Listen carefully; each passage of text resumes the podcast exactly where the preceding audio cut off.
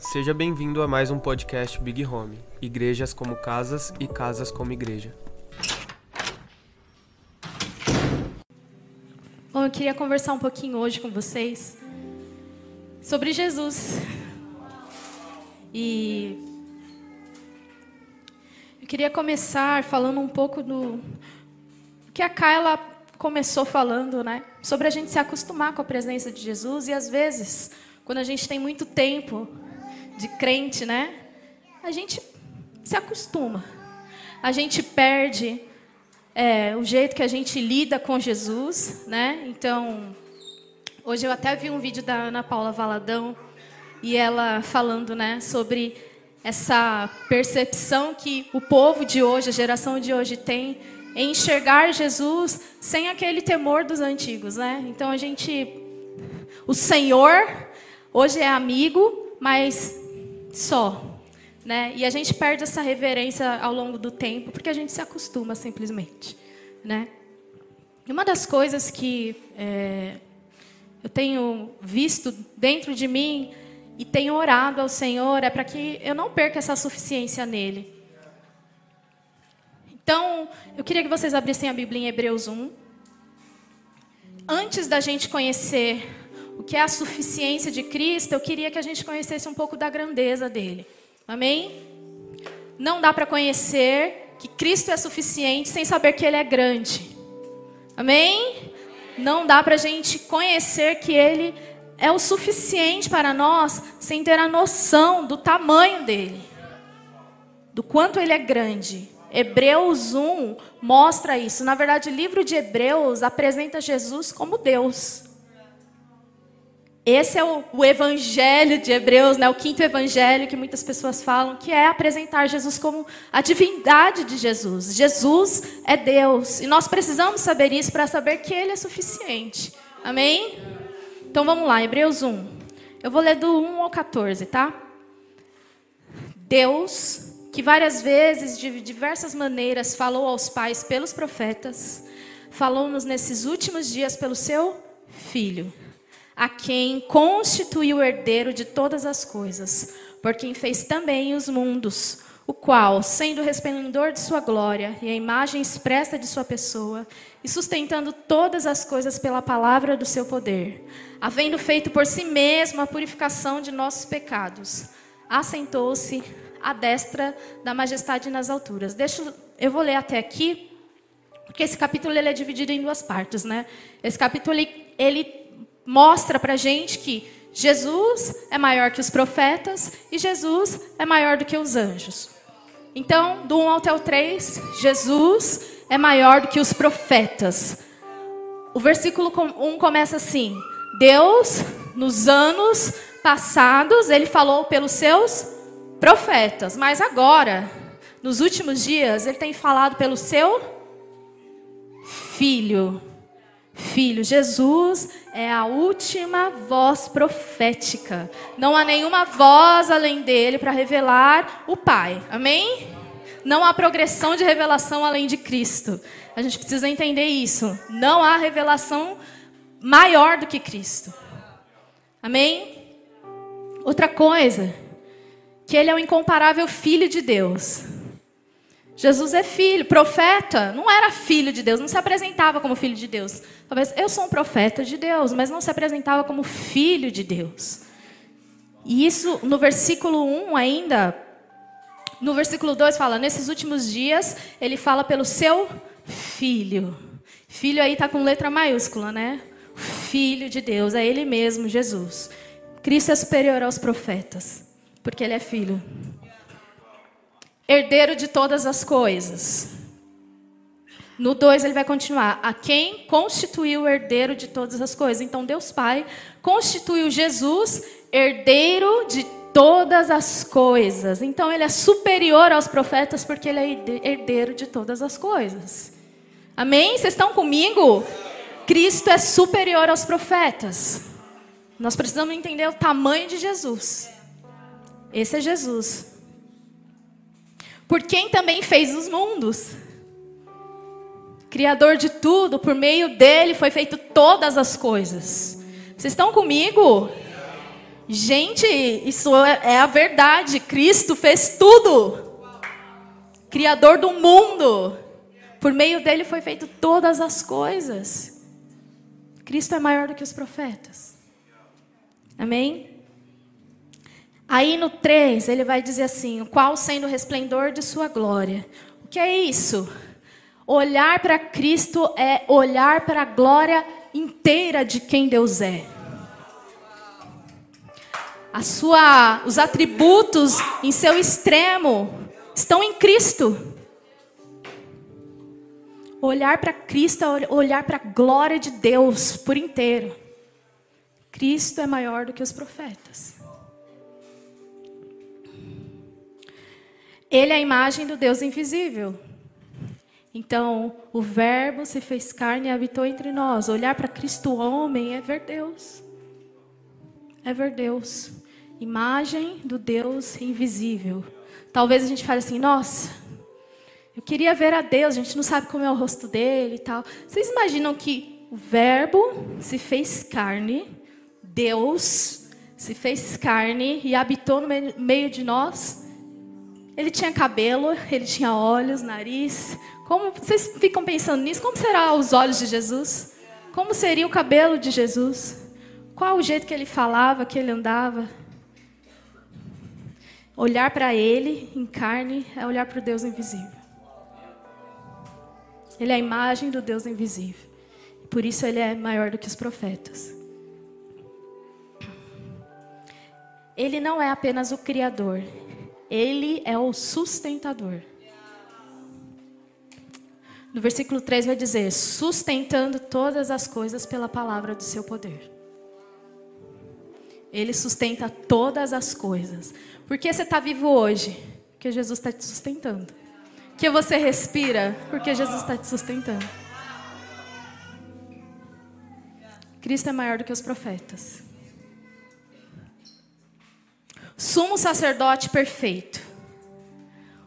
Os outros sumos sacerdotes que efetuavam os, os, sacrifícios para expiação dos pecados do povo eram todos imperfeitos. Tinham seus pecados, primeiro eles tinham que fazer expiação de seus próprios pecados para depois apresentar o sacrifício para expiar os pecados do povo. Mas Cristo, sumo sacerdote, fez o sacrifício perfeito. E quem era o sacrifício perfeito? Ele mesmo. Ele mesmo, sumo sacerdote perfeito, que efetuou o sacrifício perfeito. De uma vez por todas, eliminou o pecado do mundo. Este é o Cordeiro de Deus que tira o pecado do mundo. Cristo é maior do que os profetas. Nenhum profeta fez isso, só Jesus. Só Jesus. E aí no versículo 3 ele vai continuar. Por último, está sentado à direita de Deus Pai. Você sabe se tem algum profeta sentado à direita de Deus Pai hoje? A Bíblia está dizendo isso? Elias está sentado à direita de Deus? Moisés está sentado à direita de Deus? Quem está sentado à direita de Deus? O Filho, Cristo, que morreu por você Cristo é maior do que os profetas. E aí no versículo 4 ele continua falando que agora Cristo é superior aos anjos. Tendo sido feito tanto melhor do que os anjos, assim obteve por herança um nome mais excelente do que eles. Que nome mais excelente é esse do que anjo? Filho. Melhor do que ser chamado de anjo é ser chamado de filho. Esse é o nome de Jesus. Quando Deus vai apresentar Jesus, ele fala: Este é o meu filho amado. Você já vê ele fazendo isso com Miguel? Não. Jesus é superior aos anjos. Porque a qual, no versículo 5, a qual dos anjos disse ele alguma vez: Tu és meu filho, neste dia eu te gerei? Não falou isso para nenhum anjo. E outra vez, eu serei para ele um pai? Ou ele será para mim um filho? Para nenhum anjo ele falou isso. E outra vez, quando traz o mundo ao mundo primogênito, diz que todos os anjos de Deus o adorem. além de mostrar o seu filho, ele diz aos anjos: vocês devem adorá-lo. Este é o meu filho e vocês devem adorá-lo. Olha o tamanho de Cristo. Olha o tamanho de Cristo. Esse é o Jesus que a gente adora. Esse é o Jesus que a gente canta para Ele todo domingo. Cristo é maior do que os anjos. Ele tem uma natureza superior também, vai dizer. É, no 7, dos anjos diz: quem faz dos seus anjos espíritos e dos seus ministros uma chama de fogo. Esses anjos, além de adorarem Jesus, eles também o servem. Amém? Os anjos são ministros de Jesus. Amém? Para executar juízo no nome dele. Amém? Gente, tudo que eu estou falando aqui é verdade. Tá bom? Se isso não estremece a sua alma, misericórdia. Bota a mão na sua cabeça e fala: Jesus, se a Bíblia não me, me instrui desse jeito, não sei como que, que vai ser, não. Vamos lá. No 8. Mas do seu filho diz: Teu trono, ó Deus. Deus dizendo de Cristo, de Jesus: Teu trono, ó Deus, é para sempre e sempre. Cetro de justiça é o cetro do teu trono. Amaste a justiça e odiaste a iniquidade. Por isso, Deus também, o teu Deus, Deus Pai, te ungiu com óleo de alegria, como a nenhum outro. Imagina ele ter esse reconhecimento diante dos anjos no céu. Cristo é maior do que os anjos. Cristo é maior do que os anjos. No 10, e tu, Senhor, no princípio estabeleceste a fundação da terra, e os céus são as obras das tuas mãos. Eles perecerão, e aqui ele está falando dos governos, tá? Eles perecerão, mas tu permaneces.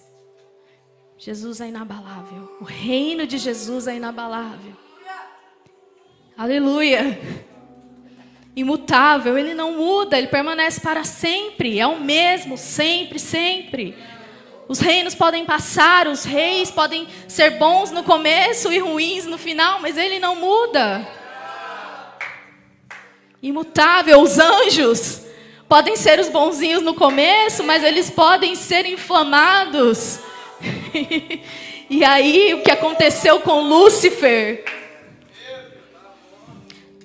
Mas o Filho de Deus não muda. Imutável. Esse é Jesus. Por isso que ele é maior do que os anjos. E todo esse reino dele traz também um exemplo superior. Imagina olhar para esse reino e para o governo de Cristo, do Filho de Deus, falar: cetro de justiça é o cetro do seu reino, equidade é um rei totalmente justo. É um rei totalmente justo. Olhar para ele e falar: desde sempre ele é justo, desde sempre ele é fiel, ele não muda. Olha como ele, olha o jeito que ele governa as coisas. Por isso que ele é superior aos anjos.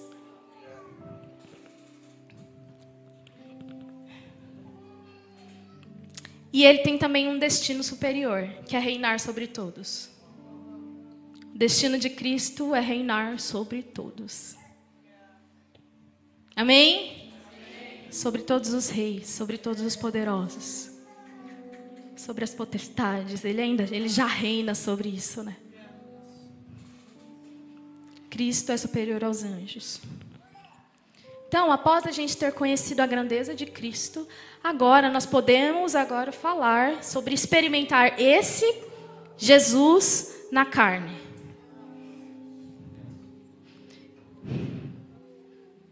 Será que a gente vive esse Cristo em carne? Na nossa carne, unidos a Ele? Uma, uma das coisas que a gente precisa entender é que, a partir do momento que nós nos unimos pela fé em Cristo, nós unimos, nos unimos a Cristo, nós podemos acessar as coisas que estão escondidas nele. Amém? Porque nós também estamos escondidos nele. Você está escondido em Cristo. Você está escondido em Cristo a partir do momento que você fala assim: eu renuncio à minha natureza adâmica e me uno à natureza de Cristo. A partir desse momento você diz: eu estou escondido nele. E todas as coisas que estão escondidas nele podem ser acessadas por nós, em carne. Aqui, na terra, pisando. Você crê nisso? E como que a gente acessa isso? Pela fé. Fé. Você tem fé?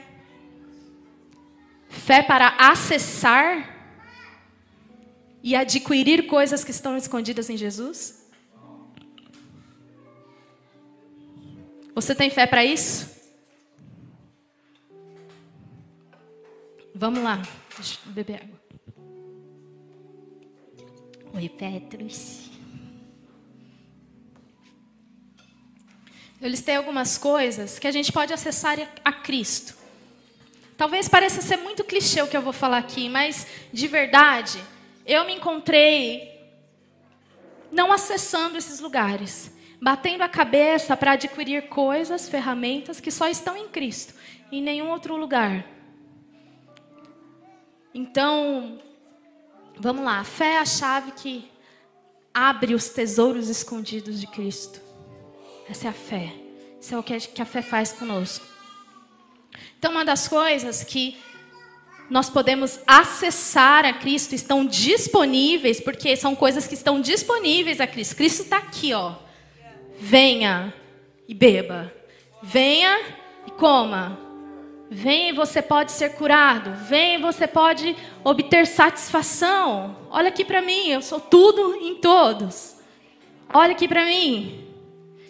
E aí, uma das coisas que estão disponíveis, disponíveis em Cristo é saciedade existencial. Em Cristo, você pode ser satisfeito. Ai, mas eu só vou estar satisfeito se eu for para o céu. Olha que você não vai para o céu, você vai para o Pai. Mas isso é outro assunto. Em Cristo nós encontramos saciedade existencial. Eclesiastes 3:11 vai dizer que Deus colocou em nós um anseio pela eternidade. Só alguém eterno pode preencher esse buraco. Só alguém eterno pode trazer essa, essa completude dentro de nós.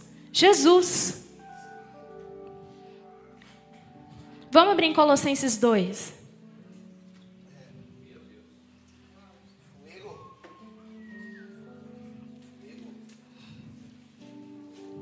Colossenses 2, 18. Às vezes a gente fala assim: nossa, essa pessoa está se sentindo incompleta, falta Jesus. Ai, falta Jesus.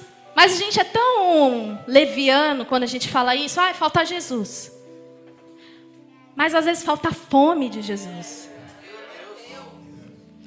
Às vezes você está aqui, aí está se sentindo insatisfeito, incompleto. Aí, ai, desviado, falta Jesus. Não, falta fome.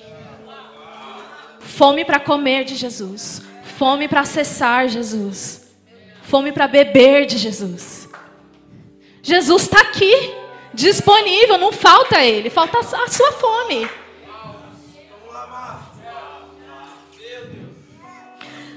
Culto foi fraco. Jesus está aqui. Jesus está vivo e vivendo. O que está faltando é sua fome.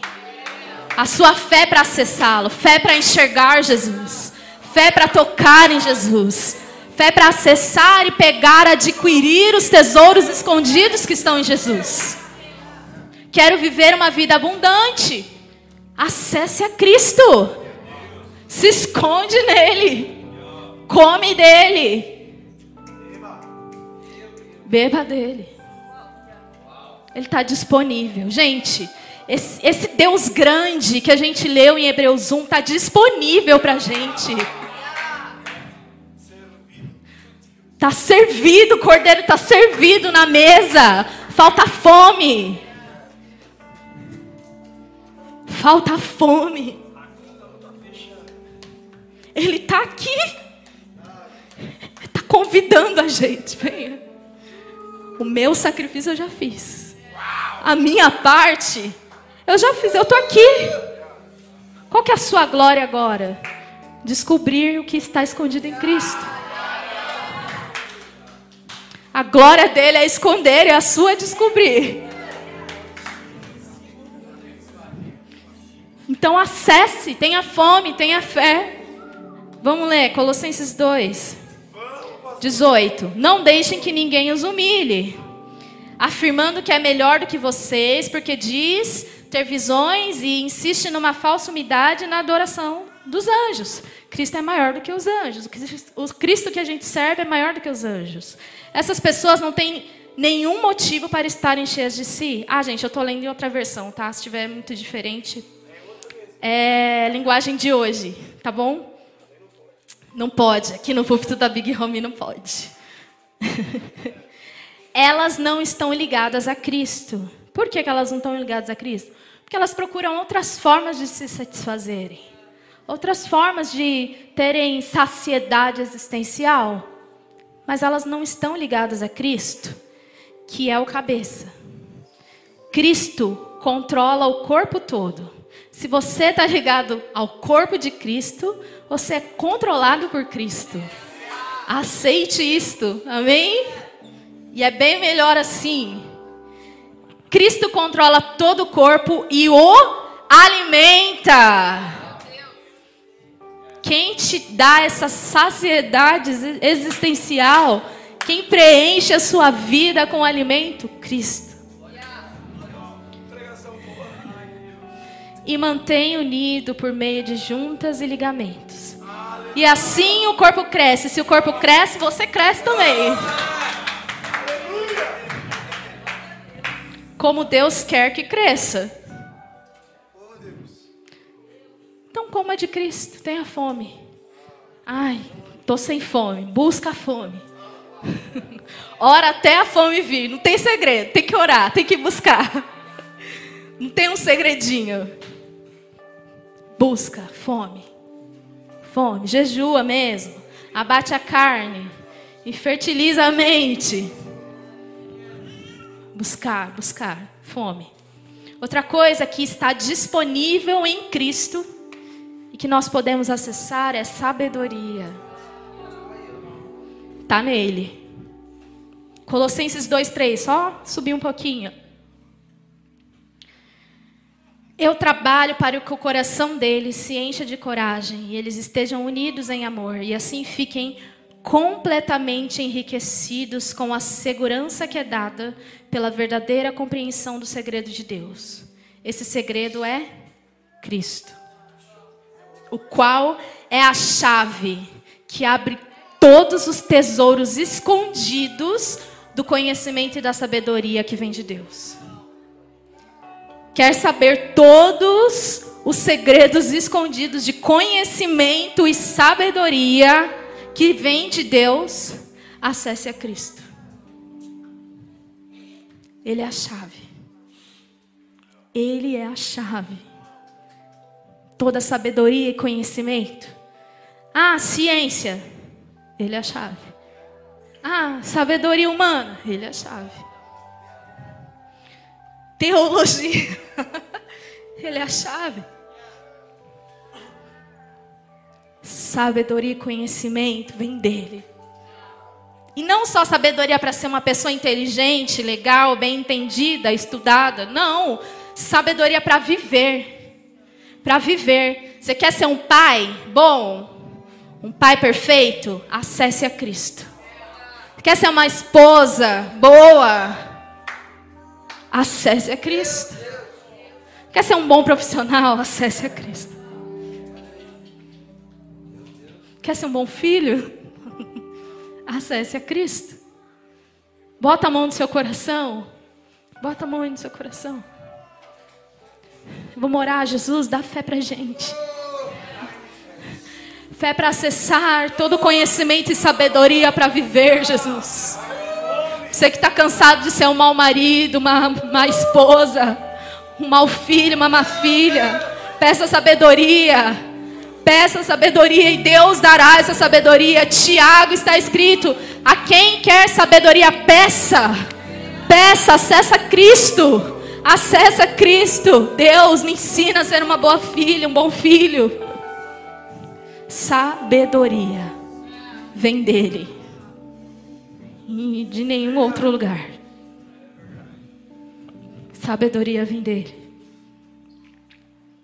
Cristo é poder de Deus e sabedoria de Deus. Toda inteligência e ciência está nele.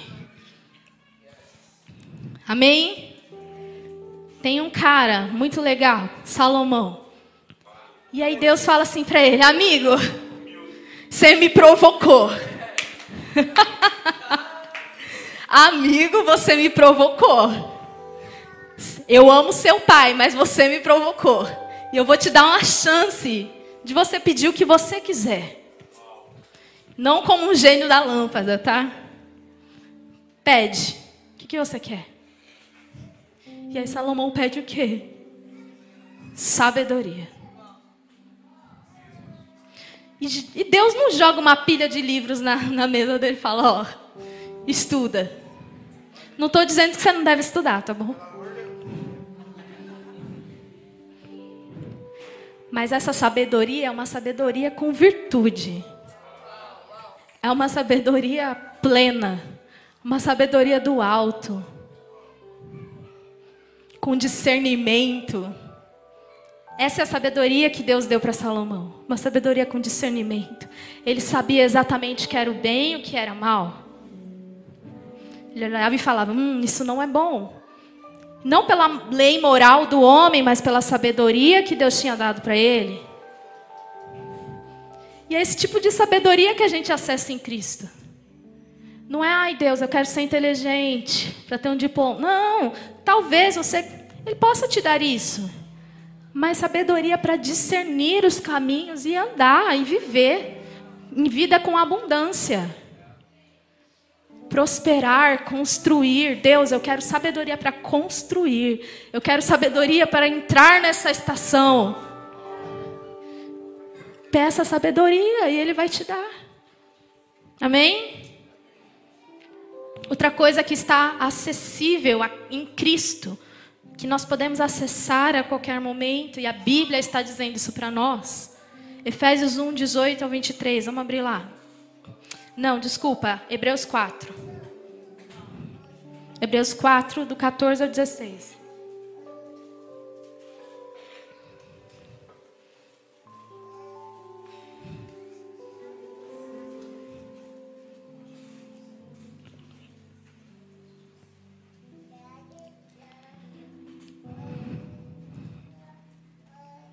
Deixa eu ler nessa Bíblia aqui sabendo que temos um grande sumo sacerdote. Lembra? Cristo, superior aos anjos, superior aos profetas. Jesus, o Filho de Deus. Retenhamos firmemente a nossa fé. Porque nós não temos um sumo sacerdote que não possa se importar com as dores e das nossas enfermidades. Porém, um que em todos os pontos foi tentado, assim como nós, porém sem pecado. Portanto, acheguemos-nos confiadamente ao trono da graça, para que possamos obter misericórdia e achar graça e socorro em tempo oportuno. Que nós podemos acessar em Cristo? Graça e socorro. Que está disponível em Cristo? Graça e socorro. Está nele. Passei por um dia mal. Aonde eu vou? Relevo os meus olhos para os montes. De onde me vem o socorro? O meu socorro vem do Senhor, que fez os céus e a terra. O socorro está nele. O socorro está nele. Parece muito místico que eu estou falando aqui, mas é verdade. A gente não acessa socorro em Cristo. A gente se desespera, a gente procura, nada contra, tá? Mas a gente procura terapeuta primeiro, a gente procura psicólogo. Né, Rafinha? Não quero te deixar pobre. Mas por que não buscar socorro em Cristo? Pedir ajuda para Jesus. E não levianamente. E não aquelas orações de desespero que de desespero sem fé. Só oração mesmo. Ai, Jesus, me ajuda. E agora, Jesus, o que eu vou fazer? Mas a oração de socorro é: Deus, eu confio no Deus que você é. E eu sei que ajuda necessária para este dia, para esse dia mal, está em você. E por isso eu quero acessar esse socorro. Você pode disponibilizar esse socorro para mim? Você pode me dar esse socorro hoje? Porque eu confio em você, Jesus. Não dá para olhar para outro lugar, Jesus. Só dá para olhar para você. Essa é a oração de socorro.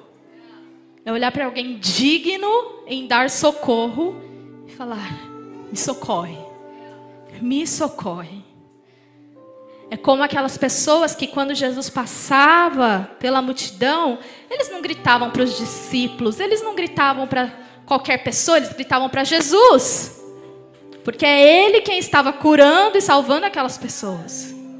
E eles olhavam e falavam: Jesus, filho de Davi, tem misericórdia de mim. De você vem a cura. Então me socorre. De você vem o cuidado, então cuida de mim, Jesus. Cuida de mim, Jesus. Me socorre. E aqui em Hebreus está dizendo que nós podemos agora, retenhando a nossa fé, retendo a nossa fé, firmemente, nós temos um sumo sacerdote que conhece as nossas dores conhece nossos dias maus, ele passou pelas mesmas tentações que nós. E agora nós podemos entrar, isso é entrar nele, ousadamente. É entrar acanhado. Só entra acanhado quem não tem intimidade. Só entra assim. Licença. Ah, Jesus, você... Faz tempo que eu não falo com você. Eu só apareço nessas horas, né?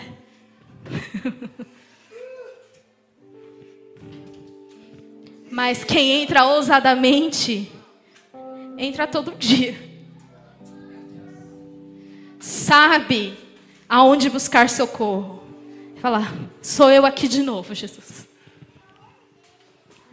Hoje está sendo um dia mal. Eu estou precisando. Aqui estou mais um dia.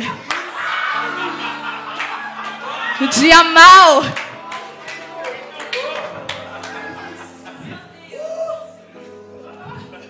No dia mal, Jesus. Tá horrível. E eu não, eu não fui em nenhum outro lugar. Esse é o primeiro lugar que está indo e é o último. Aí você, e eu não saio daqui até eu ficar aliviado. Até o teu socorro. Deus é o nosso refúgio e fortaleza. Socorro bem presente na hora da angústia. Socorro bem presente. Esse Deus que é maior do que os anjos, maior do que profetas. Esse Deus acessível que nós podemos acessar no dia mal. E graça.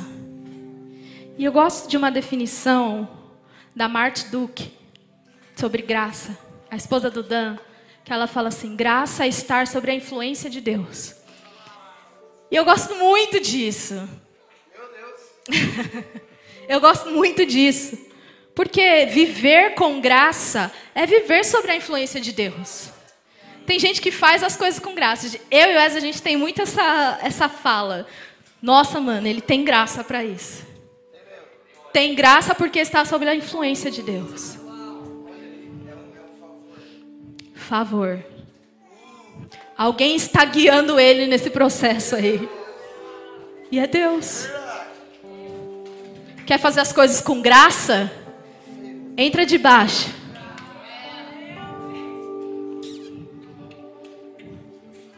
Quer fazer as coisas com graça? Realeza, né, Mayara?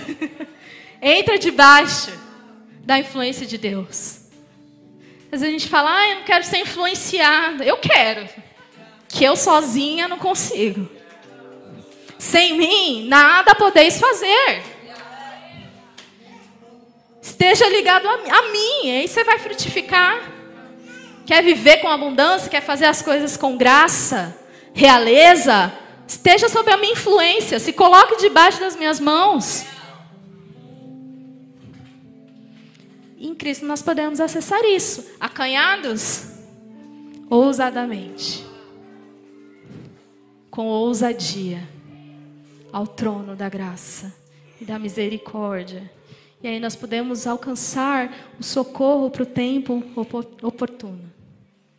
Amém?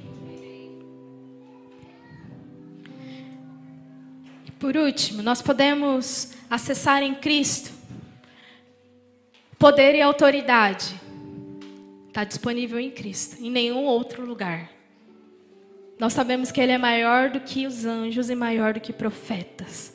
Ele tem o nome mais elevado. Não dá para acessar autoridade e poder em outro lugar. Vamos abrir lá em Efésios 1.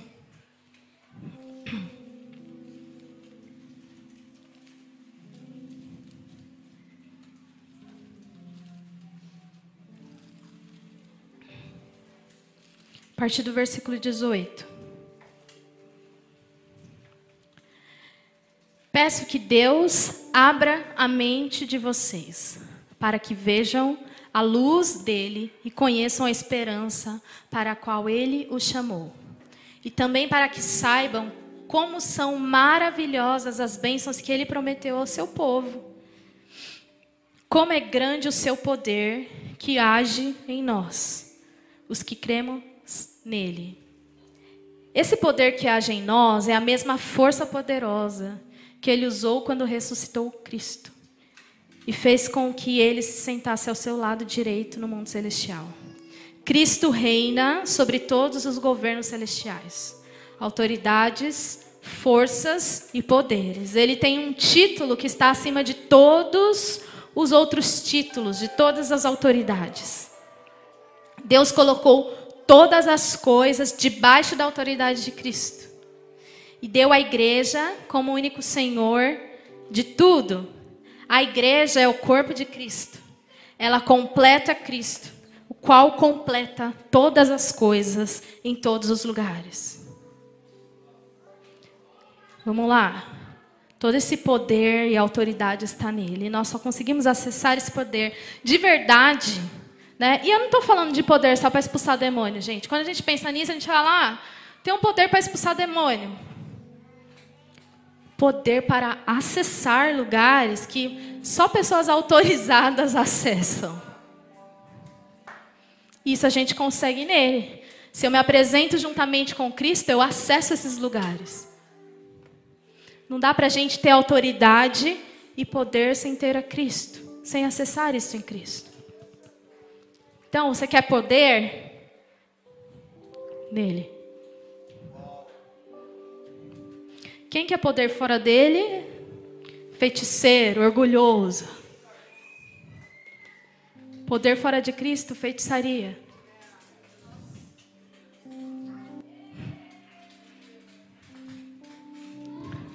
Autoridade fora de Cristo, você não sabe de nada. Se Deus colocou todo o poder debaixo da autoridade dele. A autoridade vem dele. Ai, vou fazer aqui um, propósito de 40 dias sem Jesus para ter autoridade. Eu, eu preciso acessar Cristo, tendo fé, sendo vulnerável sabendo que o poder e a autoridade está nele, não sobre mim. Quem acessa essas coisas em Cristo são os mais humildes, são os mais vulneráveis, são os fracos. Né? O meu poder se aperfeiçoa na sua fraqueza. Então se apresente como, como fraco e você será forte. Se apresente como incapaz e eu te darei toda a autoridade. Fico imaginando como isso me choca até hoje, como Jesus, em carne, pisando aqui o homem perfeito, sabendo de onde ele veio, ele me escolhe homens totalmente imperfeitos, homens iletrados, homens que eram os mais, sei lá, rejeitados na sociedade, olhar para um pescador, olhar para um, sei lá, para Mateus, um traidor, olhar para Judas. Oh, quero você. Você para me representar daqui a um tempo. Eu quero você. E aí, no final da vida de Jesus, aqui, aqui na terra, ele olha para esses caras e fala: Eu lhes dou autoridade. Eu vou dar autoridade para vocês. Essa autoridade que vem de mim, eu dou para vocês. Para vocês expulsarem demônios, curar enfermidades, fazer obras maiores do que eu fiz eu dou esse poder para vocês, que vocês andaram comigo. Vocês serão minhas testemunhas.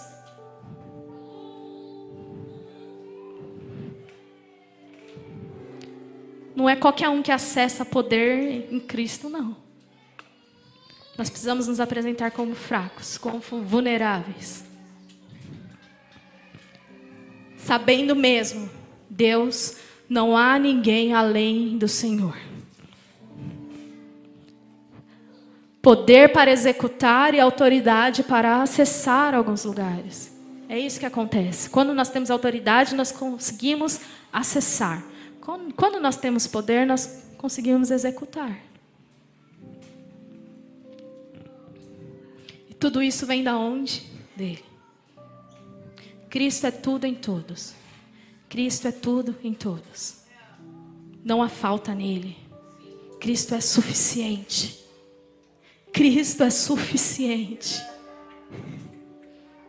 Cristo é suficiente. O Senhor é meu pastor e Ele não me falta. Olhar para Ele é olhar para alguém que dá tudo. Olhar para Ele é olhar para alguém completo, perfeito, que pode me dar todas as coisas. Cristo é suficiente. Cristo é suficiente. Você pode falar isso para sua alma? Cristo é suficiente. Cristo é suficiente. Eu não preciso de mais nada. Eu não preciso de ferramentas humanas. Quando eu acesso a Cristo, eu acesso tudo. Quando eu acesso a Cristo, eu acesso a minha saciedade existencial, sabedoria, conhecimento, revelação, poder, autoridade, socorro, graça, amor, perdão. Em Cristo eu tenho isso. Cristo é tudo em todos. Thank you.